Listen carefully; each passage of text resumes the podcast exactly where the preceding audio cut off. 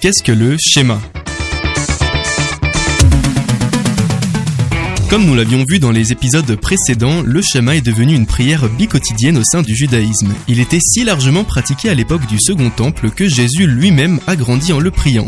Cette prière a été formatrice pour Jésus et il s'en est inspiré dans ses enseignements. On lui a d'ailleurs demandé un jour quel commandement de la Torah était le plus important et on peut lire dans l'évangile de Marc chapitre 12 versets 29 à 31 le premier de tous les commandements est Écoutez, ô Israël, l'Éternel, notre Dieu, est un seul éternel. Vous aimerez l'Éternel, votre Dieu, de tout votre cœur et de toute votre âme, de toute votre pensée et de toute votre force. C'est le premier commandement. Le deuxième est le suivant. Tu aimeras ton prochain comme toi-même. Il n'y a pas d'autre commandement plus grand que ceci.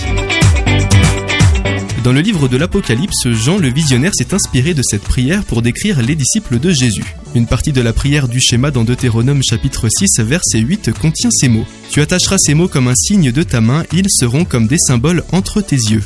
L'emplacement physique sur ta main et entre tes yeux est un symbole avec une signification assez évidente. Vos yeux sont le lieu où vous voyez et vous utilisez vos mains pour presque tout ce que vous faites. Cette prière était donc pour guider la vision et l'action de chaque moment de la vie. C'est pourquoi Jean le visionnaire dit que dans la nouvelle création, lorsque le peuple de Dieu vivra dans la proximité intime de Dieu et du Jésus ressuscité, ils verront le visage de Dieu et son nom sera sur leur front. Citation du livre de l'Apocalypse chapitre 22 verset 4. C'est en contraste avec les personnes qui rejettent la voix de Jésus ils ont fait allégeance à d'autres puissances qui les ont détruites, dépeintes comme des bêtes dans l'Apocalypse 13. Jean le visionnaire s'est également inspiré du schéma pour dépeindre une vie humaine sur le chemin de la destruction. On peut lire dans l'Apocalypse chapitre 13 verset 16, la bête a aussi forcé tous les gens, grands et petits, riches et pauvres, libres et esclaves, à recevoir une marque sur leurs mains ou sur leur front. Pour Jean, le choix est rude. Soit vous faites allégeance à Jésus et lui permettez d'influencer votre façon de voir et d'agir, soit vous faites allégeance à puissances destructrices qui régiront également votre façon de voir et vos actions dans la vie.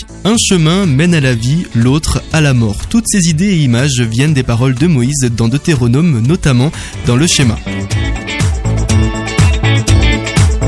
Découvrez la série de vidéos sur le schéma de Bible Project sur bibleproject.com/français.